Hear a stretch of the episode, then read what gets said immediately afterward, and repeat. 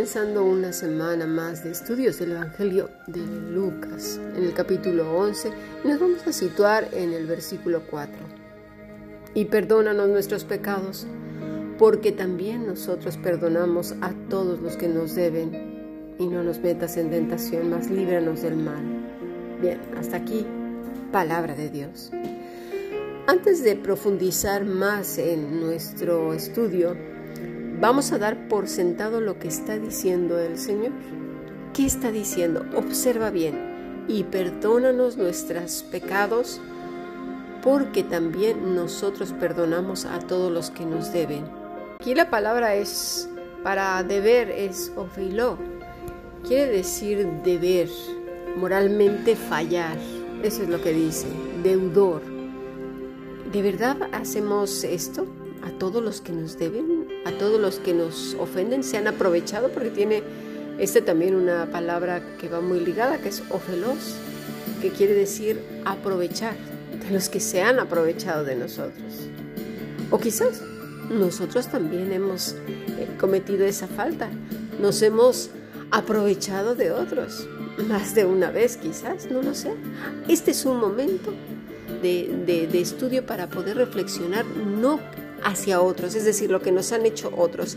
Esto es un grave error porque sé que este es un tema que, que duele, que escuece, porque todos en un momento dado hemos sido ofendidos y es mejor estar en la parte ofendida que nosotros ser los ofensores. Así que por favor, seamos cautelosos y miremos desde nosotros mismos porque además somos muy buenos para justificarnos. Los otros no tienen justificación, no, no, no pero nosotros siempre estamos buscando justificación. También hay la falsa humildad en que dicen, oh, yo tengo toda la culpa, yo, yo, bueno, más yo tengo la culpa desde Adán y Eva hasta nuestra fecha más allá, ¿no? O sea, no, no, por favor, seamos prudentes, seamos honestos, genuinos, íntegros, asumamos la culpa, la responsabilidad de la que sí tenemos culpa. Lo entendemos de lo que sí somos responsables. Esta misma palabra tiene otra raíz que es ofelón, que quiere decir yo debía, lo que yo debo. Entonces, como vemos, lo que está diciendo el Señor es, perdónanos nuestros pecados, es decir, lo que yo debo, lo que yo hice, ¿eh? porque también nosotros perdonamos a todos los que nos deben los que nos han hecho daño, los que han abusado de nosotros, los que se han pasado tres pueblos, como dicen aquí en España. ¿Sí? ¿Por qué está diciendo? Porque también nosotros perdonamos. Observa bien que el Señor está dando por sentado que tú y yo somos pámpanos y que estamos apegados a Él. Una persona que no tiene una vida íntegra, que no es verdadera, que no es genuina, que no es un, un pámpano, que no está pegado a la vida verdadera, eh, lo que está diciendo son mentiras, puras mentiras, porque el, perdonar es, es, parte de ese fruto.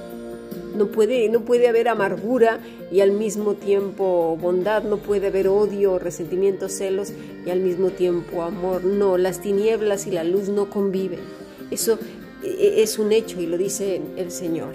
Así pues, el perdón es un tema que a muchos preocupa ya que no siempre convivimos con personas normales o nosotros mismos no nos comportamos como lo dice la escritura, es decir, como pámpanos, sino más bien como diablos.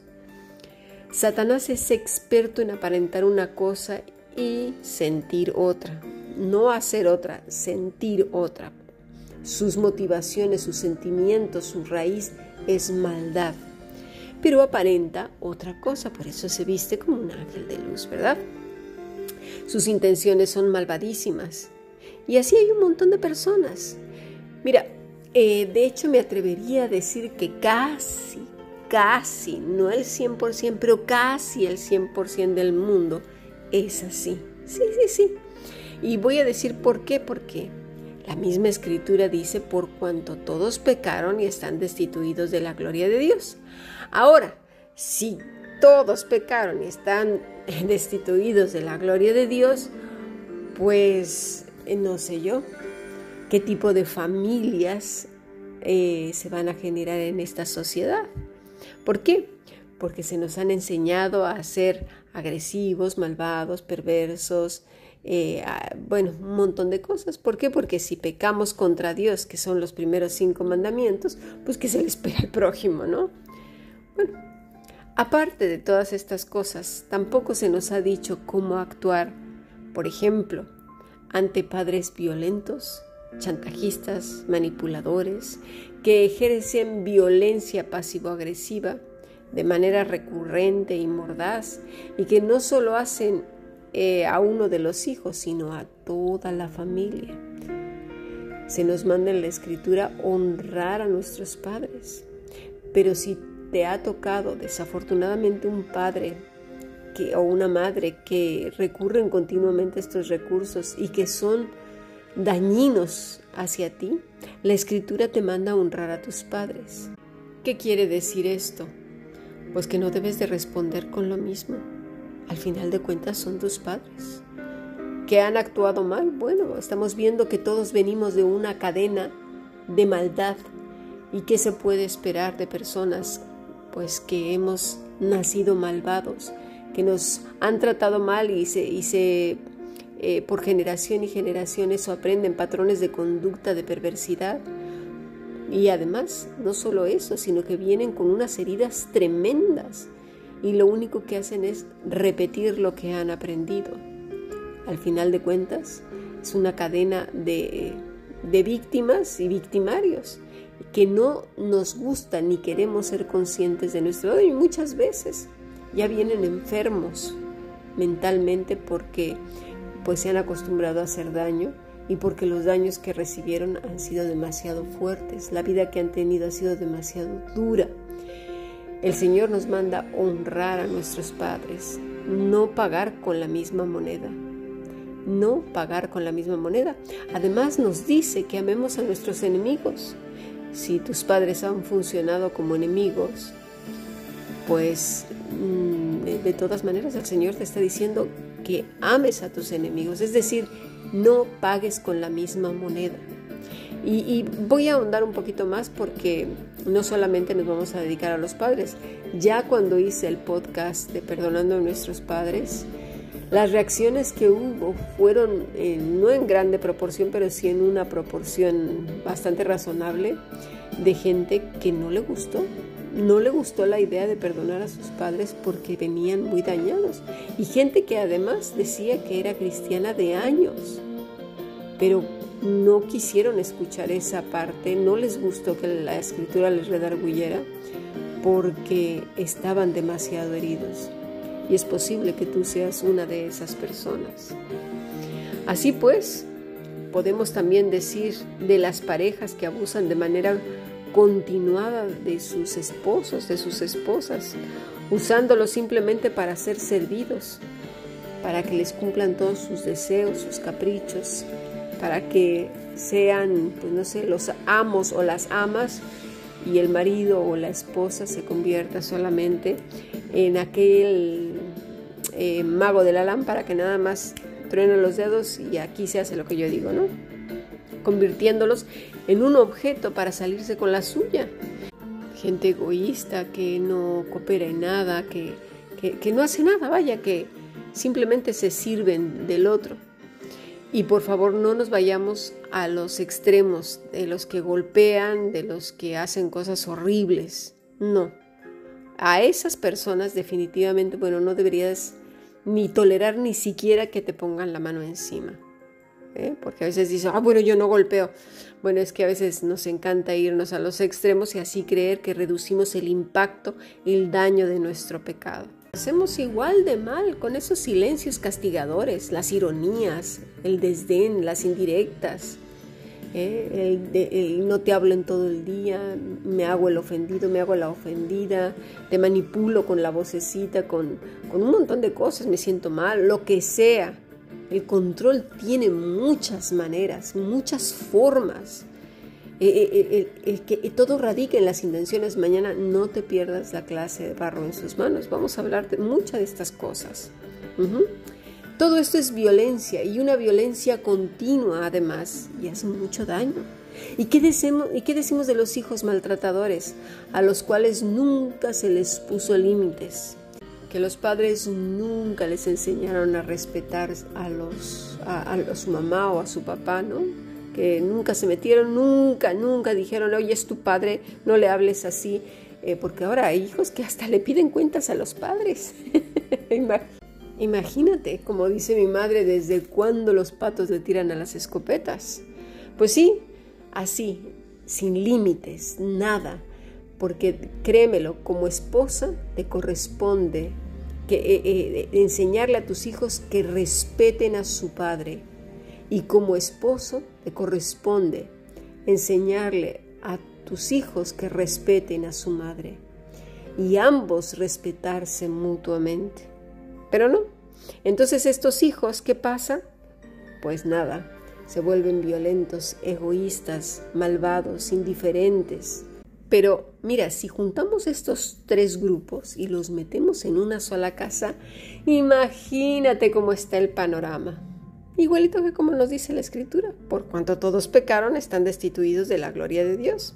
Unos dirán en más o en menos impacto, no te vayas a los extremos porque nos encanta ponerlo eh, en lo extremo, es que yo no soy borracho, es que yo no soy jugador, yo no soy jugadora, yo no soy borracha, es que yo no ando en las esquinas, es que yo no, claro, nos encanta irnos al extremo para poder reducir, como ya lo he dicho, el impacto de nuestro pecado. Pero no, a, Dios no lo, no lo engañamos. ¿eh? Entonces, ¿qué nos espera como esposos, esposas, padres e hijos con un panorama así? Pues justo lo que tenemos hoy en día, una sociedad enferma, familias con heridas extremadamente profundas. Porque digámoslo claro, a pesar de supuestamente ser cristianos, estas actitudes continúan, los patrones no cambian. ¿Y por qué no cambian? Bueno, como alguno dijo, yo no vengo a que me enseñen que tengo que perdonar a mis padres o no. Nadie sabe en realidad a quién tengo por padre o madre.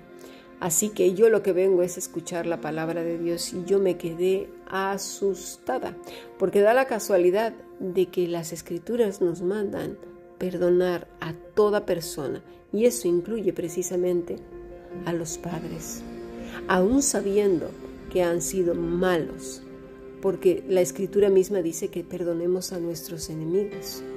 O sea, que no, no se trata de que Dios aquí en esta área no la toques.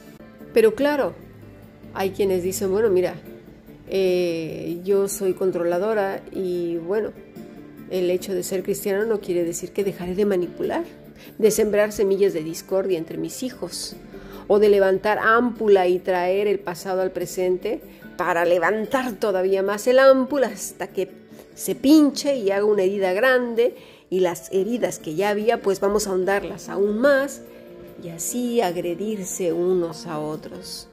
Dice Colosenses 3:21, Padres, no exasperéis a vuestros hijos para que no se desalienten. ¿Cuántas veces hemos hecho como padres esto? Venimos con muchas heridas del pasado.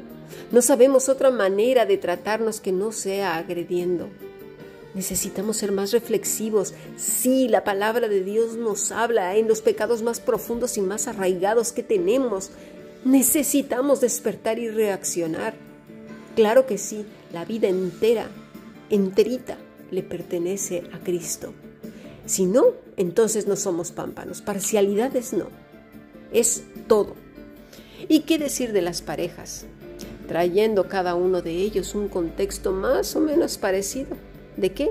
De malos tratos, de abandono, de violencia, de escasez, de burlas, castigos excesivos, de, de violencia entre los padres, ¿verdad? De amenazas, de brujerías, de religiosidades, un montón de cosas feas, imaginaros. O también están aquellos donde de plano no hubo nada, sí, nada de nada, ni amor, ni comunicación, ni diversión, ni armonía, ni unidad, ni paseos familiares, ni días de campo donde todos conviven y juegan, que te lean un cuento por la noche, que canten canciones, nada, cero comunicación. Ahora, imagínate juntas estas personas más tarde o más temprano terminarán hiriéndose. Y lamentablemente siempre hay uno que ejerce más fuerza que otro. Las heridas se prolongan en el tiempo y en el espacio.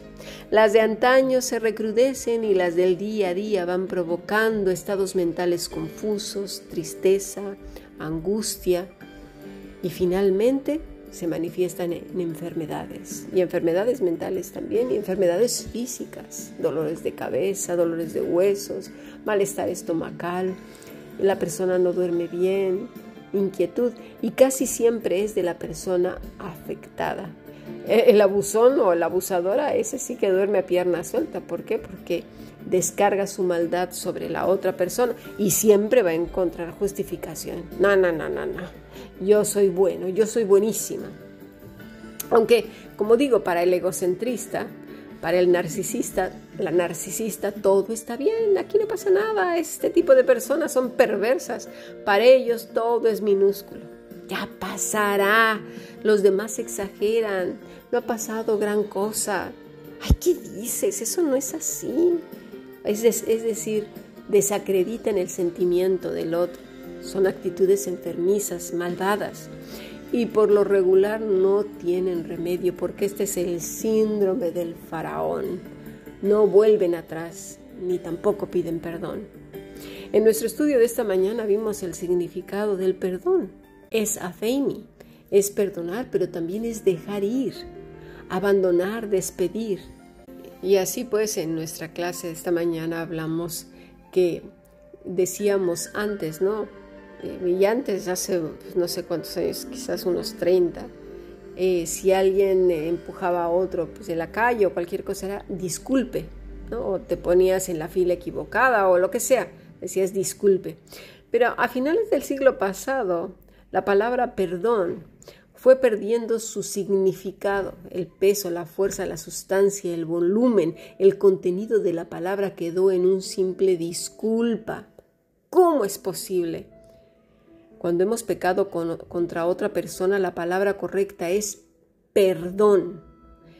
El, disculpa es un falso arrepentimiento, porque además el pedir perdón, como ya lo hemos dicho, eh, conlleva arrepentimiento, dolor, eh, eh, un cambio total de, de, corazón, de mudado el corazón dolido por lo que ha hecho. No solo es decir la palabra perdón, esta palabra y todas las que decimos van y tienen que ir cargadas de emoción, de intencionalidad y realidad.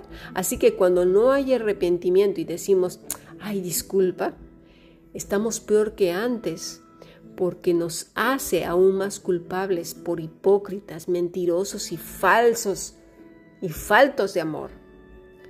Y ahora, si se pide perdón para quedar bien, pues imagínate nada más porque no hay arrepentimiento, no hay nada. Vimos también qué quiere decir en castellano la palabra eh, perdón. Quiere decir remisión de la pena merecida, de la ofensa recibida o cualquier deuda u obligación pendiente, pero en ninguna manera habla de despedir, de algo que no volverá jamás. Así que lo siento o disculpa para cuando uno ha pecado contra otro, realmente lo hace una persona perversa o no sabe el significado de las palabras, que también puede suceder, ¿eh? Pero eh, precisamente estamos para eso, para saber que el perdón es cuando uno ha cometido una falta y necesita ser perdonado. Que, que además está dolido, que, le duele haber hecho daño a esa persona, que está arrepentido. Ambos, tanto el que perdona como el que pide perdón, en ese instante, de manera invisible, por así decir, romperán una cuerda que les atará para siempre. Pero la persona que no perdona traerá como una cuerda atada ya veremos a qué. No se te olvide esto que te voy a decir. ¿Atada a qué? Y lo veremos al final de esta clase. Bueno, ¿qué hacer ante una persona malvada? que como ya vimos puede ser familiar. Y estamos hablando precisamente de familiares. Lamentablemente sí, podemos llegar a tener familiares malvados. Bueno, vamos a ver qué pasa, sobre todo con aquellos que dicen que tienen nombre de vivo y están muertos. Es decir, que dicen que son cristianos, pero que en realidad están muertos. Nos vamos a ir al primer libro de Samuel, capítulo 16, versículo 14. El espíritu de Jehová se apartó de Saúl y le atormentaba un espíritu malo de parte de Jehová. Y los criados de Saúl le dijeron, He aquí, ahora un espíritu malo de parte de Dios te atormenta. Y es que Saúl había sido ungido rey hacía tiempo, pero era una persona impaciente y que no reposaba en el Señor, es decir, no creía en Dios, no creía a Dios. Cuando nos portamos de manera impaciente, por cierto, ¿cuál es el mensaje de fondo? Dios no puede, Dios no tiene tiempo, Dios se tarda, no me ha escuchado, no me atiende, se ha descuidado, no le importa lo que yo quiero, no ve la urgencia o no ve mi necesidad y por lo tanto, pues mira, yo lo voy a hacer. Es decir, quítate Señor, que lo hago yo, ¿no? Bueno, pues hay que pensar cómo actuamos, ¿no? Y las intenciones sobre todo. No cabe duda que el Señor es paciente y lento para la ira, muy grande en misericordia, porque de verdad, uy, cómo nos portamos, ¿eh? Más de uno ha pecado no en, eh, una vez en este pecado de la impaciencia, sino mil veces. Así pues, por sus muchos pecados, Saúl es entregado a un espíritu malo. Ahora bien, ¿Qué se espera de una persona influenciada por un espíritu malo? Bueno, vamos a ver qué es malo, ¿no? La palabra es ra, maligno, dañino, fastidioso, perverso, desagradable. Desagradable en el sentido de causar dolor o infelicidad. Escucha, dolor o infelicidad. También puede eh, significar fiereza. ¿Hemos producido infelicidad en otros por nuestros pecados? veamos, observémonos. Este es un estudio para vernos a nosotros, no a otros, a nosotros mismos. Así pues, lo que saldría de Saúl no sería nada bueno. Pero no creáis que actuaba erráticamente, no, no, no. De hecho, llegó a expresarse muy bien y actuar en la mayoría de las ocasiones como una persona normalita, ¿eh? Pero si lees toda su historia, verás que había mucha envidia, maldad, hipocresía, mentira, venganza, amargura, etc. Pero lo principal es que no le creía a Dios. Y habrá quien pueda pensar, ¿una persona para ser malvada tiene que tener uno o dos de estos pecados? No, con uno es suficiente, porque de ese pecadito, que a veces lo vemos pequeñito, tiene muchos hijitos y se multiplican muy rápido en otros. ¿eh? Estos siempre vienen acompañados de amiguitos. La envidia con el odio, con los celos, con la amargura, con los malos pensamientos, con la ansiedad y con un montón de cosas que nos vuelven locos, definitivamente. Así pues, en el primer libro de Samuel capítulo 16, versículo 20, dice, y tomó Isaí un asno cargado de pan, una vasija de vino y un cabrito, y lo envió a Saúl por medio de David su hijo, y viniendo David a Saúl, estuvo delante de él, y le amó mucho, y le hizo su paje de armas. Y Saúl envió a decir a Isaí, yo te ruego que esté David, que esté David conmigo, pues ha hallado gracia en mis ojos. Fíjate, ya Saúl tenía aquel espíritu maligno que le atormentaba. Su corazón no estaba bien. Ya no andaba en buenos caminos, pero desde antes, ¿eh? No, no, no quiere decir que ahora, no, desde antes, nada más que esto ahora estaba en su salsa. Como vemos, todo parece indicar que las cosas van bien, actúa de manera normal y hasta habla de amor, aunque el original nos dice que lo que eh, sintió eh, Saúl a David era cariño, que se encariñó con él. Cariño no es lo mismo que amor. Una persona enajenada por, eh, el mal, eh, pues todos sus afectos estarán manchados, sus tendencias serán a controlar, manipular, chantajear, con victimismo, enfermedades que bien pueden ser además verdaderas, por la exaltación de su sistema nervioso, pues ya está viciado, ya está acostumbrado a actuar así.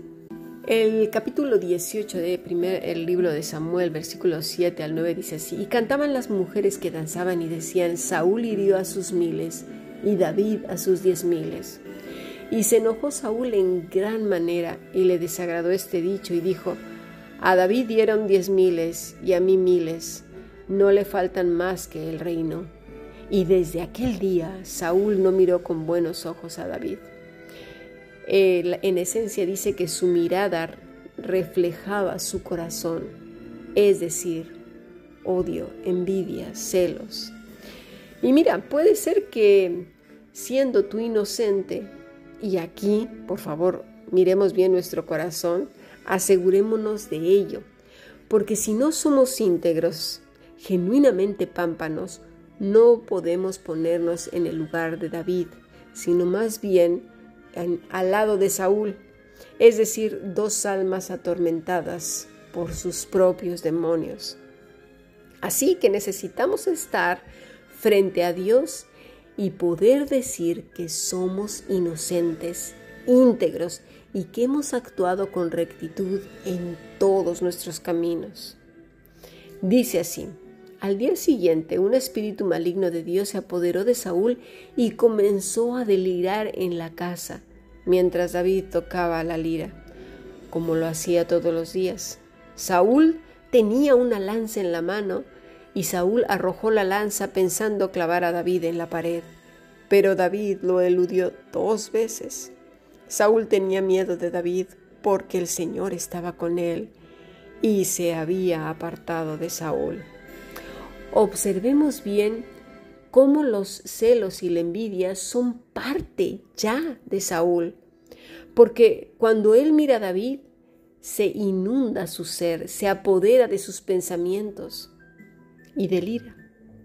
Comienza a pensar cosas malas.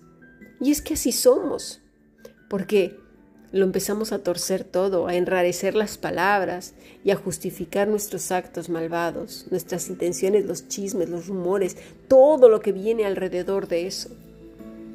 ¿Eh? Empezamos a sacar comentarios que no vienen al caso, el pasado y todo cargado de, del ñiqui ñiqui, venga, para, para darle vuelta a la tuerca y montar un pleito de aquellos. ¿Y qué estaba haciendo David en aquel momento? Porque se nos dice que a continuación, o sea, ahí mismo en esta escena, estaba tocando la lira. Pero Saúl no podía con su amargura, sus celos y envidia. Y así como quien no quiere la cosa, venga, ¡zas! Vamos a tirarle la lanza, ¿no? Y hacerle daño. Mira, si tienes una persona así a tu lado, o quizás eres tú la que haces daño y te la pasas justificando tus malos actos, o, o la otra persona. O quizás ambos, ¿verdad? Están siendo atormentados por, por el mismo demonio o, espíritu maligno. Sería bueno hacer en este momento un examen de nuestro corazón, de nuestras intenciones y, y, pensamientos, sin justificarnos delante de Dios, no delante de otra persona. No vayas y preguntes necesitamos tiempo, un tiempo de, seriedad, de, examen, de, tomarnos así, ver qué está pasando en nuestro corazón. Si tú eres la persona ofendida, lo primero es el perdón. David no tenía odio ni resentimiento contra Saúl. Recordemos que el Espíritu de Dios estaba sobre él. ¿Sabes qué fue lo que hizo? Eludirlo. Y eso es lo que debemos hacer. ¿Por qué? Porque primero ya hemos perdonado. Ya no hay nada. Hemos soltado a esa persona. El problema es que nos encanta quedarnos en el campo de batalla y contender, venga, no, que tú, que yo, que me dijiste, que no sé qué, no, fui yo, fuiste tú, no, acuérdate que me dijiste aquel día, eh, corría el año de 1944 cuando tú dijiste eso, sí, fue a las 2 de la tarde con un minuto y un segundo, había un mantel de color rosa en la mesa, unos zapatos debajo y entonces fue en ese momentito cuando dijiste tú eso, no, no es cierto, que no sé qué, y así nos encanta. Quedarnos ahí en el campo de batalla y cada vez que decimos una frase, un bibliazo, ¿no? Para que también se, se dé cuenta la otra persona lo espiritual que estoy siendo. qué hipócritas llegamos a ser. Todavía eh, eh, encendemos más el fuego, le echamos más leña, como si le pusiéramos limón a la herida. Nos liamos a palabras y palabrerías, acusaciones y agresiones silenciosas, insultos que no necesariamente deben de ser groserías. ¿eh? Tengamos cuidado de, nuestra, de nuestras intenciones, de nuestra manera de proceder. ¿Cómo actuar entonces? Sin duda, no es cuestión de hacer, es cuestión del corazón porque es el fruto del Espíritu Santo y un clamor por sabiduría e inteligencia continua, y que además la Escritura nos dice que se nos da abundantemente. Versículo 12. Más Saúl estaba temeroso de David, por cuanto Jehová estaba con él y se había apartado de Saúl, por lo cual lo alejó de sí y le hizo jefe de mil y salía y entraba delante del pueblo. Mira, los perversos saben cuando Dios está contigo. Y tú deberías de saber cuando Dios está con la otra persona, ¿eh? Porque el Espíritu da testimonio a nuestro espíritu de que somos hijos de Dios. Es decir, el Espíritu Santo da testimonio, mira, ese, esta, ¿sí? ¿Por qué? Porque tú también lo eres. Porque estás limpio delante de Dios, eres una persona íntegra, recta, justa, genuina y verdadera. Y como dice nuestro Señor Jesucristo, por los frutos seremos conocidos. Y escucha bien, puede que haya malos frutos de tu familia más cercana, pero es ahí donde requieres mucha sabiduría para saber gestionar el mal. Pero sin duda alguna, el perdón es la base. Después de la raíz, conste, ¿eh? porque la raíz es la que está pegada a la vid verdadera, porque no puede haber fruto si hay falta de perdón. Ahora bien, si tú has sido el ofensor, si no hay arrepentimiento verdadero, si no has pedido perdón, si no has restituido tu maldad, si has minimizado el daño, si has dicho, ay, no es para tanto, ¿eh? no seas payaso, no seas payasa, ay, eres un exagerado. Si has desacreditado el dolor que has causado, de verdad, ¿Cómo puedes llamarte cristiano cristiana? ¿Cómo puedes decir que tienes fruto cuando tienes una persona herida, lastimada? ¿Que no ves que la otra persona clama a Dios por las heridas que has causado o que yo pude haber causado?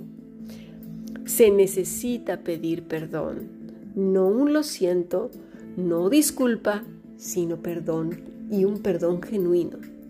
Si tú eres la parte ofendida es necesario perdonar, como el ejemplo que vimos esta mañana en el grupo internacional, que dije que el perdón se me imagina como un globo. Cuando somos niños incluso nos lo atan a la muñeca para que no se nos escape, nos aferramos a él, ¿verdad? Así es cuando no queremos soltar a la persona que nos ha hecho daño y a su vez la persona que no nos ha perdonado. Pero también a quienes nosotros hemos dañado o herido. Creo que hay más de uno que trae atadas sus muñecas globos viejos, al punto que ya no tienen ni helio. Los vienen arrastrando ahí enredándose entre las piernas y se tropiezan al andar. Así sucede cuando no soltamos el globo a tiempo. El globo cuando aún tiene helio, mira, sube al cielo y vas viendo cómo se va desapareciendo un puntito ahí. Y llega un, momento en que se revienta y no queda nada de él. No sabes ni a dónde fue o si quedaron trocitos, no sabes nada. Y el helio que pasó con él, pues se dispersó en el viento. No lo verás jamás, ni al globo, ni, al helio, ni al helio, ni a nada. Así es el perdón, dejar ir y no volver. Ahora bien, dice el versículo 17 del primer libro de Samuel 18, entonces dijo Saúl a David, He aquí, yo te daré Merab a mi hija, mayor por mujer, con tal de que me seas hombre valiente y pelees las batallas de Jehová. Mas Saúl decía, no será mi mano contra él, sino que será contra él la mano de los filisteos. ¡Ay, ay! ¡Qué listo te crees, Saúl! Pero David respondió a Saúl, ¿quién soy yo ¿O qué es mi vida o la familia de mi padre en Israel para que yo sea yerno del rey? Mira, parecía tan bueno Saúl con David, tan bueno que cualquiera diría, ay, mira tú qué bueno que es este. Pero nos muestra la escritura que sus intenciones eran malas, sus decisiones eran movidas por la envidia y los celos, al punto del crimen. Sin embargo, veamos cómo contestaba David. Y es que cuando hay pureza e integridad en el corazón, créeme que Dios te respaldará, no te soltará, pero hay que ser sabios al conducirnos con los perversos. Versículo 28. Pero Saúl viendo y considerando que Jehová estaba con David y que su hija Mical lo amaba, tuvo más temor de David y fue Saúl enemigo de David todos los días. Observa bien que David no le daba bibliazos, no quería convencerle de nada, no se ponía a retarlo, a provocarlo, a enfrascarse en conversaciones sin sentido o pleitos intestinos, ni a generar rumores o chismes, porque si no, pues entonces ya no se podría decir que Dios estaba con él, sino más bien que era otro, como el demonio que, o, el espíritu ese que tenía Saúl. Ahora vámonos al, al capítulo 19, versículo 1. Habló Saúl a Jonatán su hijo y a todos sus siervos para que matasen a David. Pero Jonatán, hijo de Saúl, amaba a David en gran manera y dio aviso a David diciendo, Saúl mi padre procura matarte, por tanto, cuídate hasta la mañana y estate en otro lugar oculto y escóndete. Mira, si te es posible, apártate de esa persona que tanto te está haciendo daño. Si es que no se arrepiente, estoy hablando de eso, ¿eh? Y, sigue haciendo daño, y sigue haciendo daño, y estos pueden ser tus familiares más cercanos, incluyendo tu pareja. Si no entiende, si por más que se le ha hablado y lo único que busca es tu mal, y para colmo y como consecuencia de los niños, si es que hay niños, tendrás que marcharte y pedir ayuda, pues tu salud mental y física, mira, sí, corre en peligro, al igual que la de tus pequeños. Mira qué prima más para Dios estos grupos radicalizados han sometido a víctimas, a victimarios, a que sufran toda clase de violencia porque les dicen que eso no puede ser. Mira qué prima más, misericordia quiero, dice el Señor. No puede ser que caigamos en, malos en manos de perversos y todavía digan que tenemos que permanecer ahí hasta que un día nos quiten la vida a punta de golpes. Por favor, si es tu demás familia, igualmente busca al Señor de todo tu corazón, que sea tu único recurso. Y Él como David te mandará un Jonatán. Más de una vez el Señor nos extiende su mano con hijos obedientes y hermosos que nos ayudan en estos caminos peligrosos. Versículo 8. Después de nuevo hubo guerra y salió David y peleó contra los filisteos y los hirió con gran estrago y huyeron delante de él. Y el espíritu malo de parte de Jehová vino sobre Saúl, y estando sentado en su casa tenía una lanza a mano, mientras David estaba tocando, y Saúl procuró enclavar a David con la lanza a la pared. Pero él se apartó de delante de Saúl, el cual hirió con la lanza en la pared, y David huyó y escapó aquella noche. Mira, no es fácil. Yo sé que no es fácil y que a lo mejor no tienes ni siquiera dónde ir. No dejes de clamar al Señor. No dejes de refugiarte en Él. No confíes en los hombres. Confía en el Señor.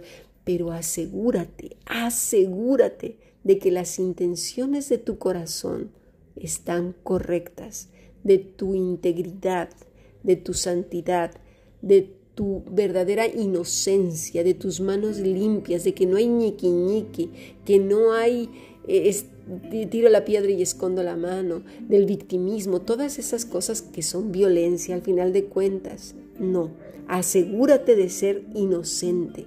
Dios te va a mandar la salida, te lo aseguro, estate atenta, atento.